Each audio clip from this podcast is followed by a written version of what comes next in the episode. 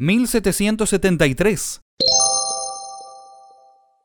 1773 fue un año común comenzado en viernes según el calendario gregoriano. Acontecimientos. 12 de enero. En Charleston, Carolina del Sur, se inaugura el primer museo estadounidense abierto al público. 17 de enero. El capitán James Cook se convierte en el primer explorador europeo en cruzar el círculo polar ártico. 8 de mayo. Ali Bey muere tras una escaramuza con rebeldes otomanos.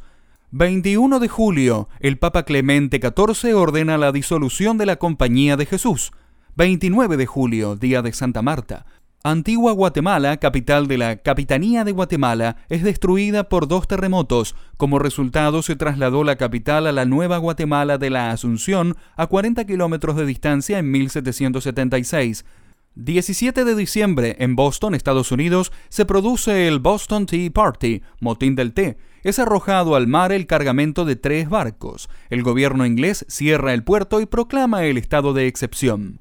Arte y literatura. Goethe, Fausto. Música. Haydn compone las sinfonías 45, 46, 47 y 49, La Pasión. Mozart compone la Sinfonía número 25 y 24, además estrena su ópera Lucho Silla.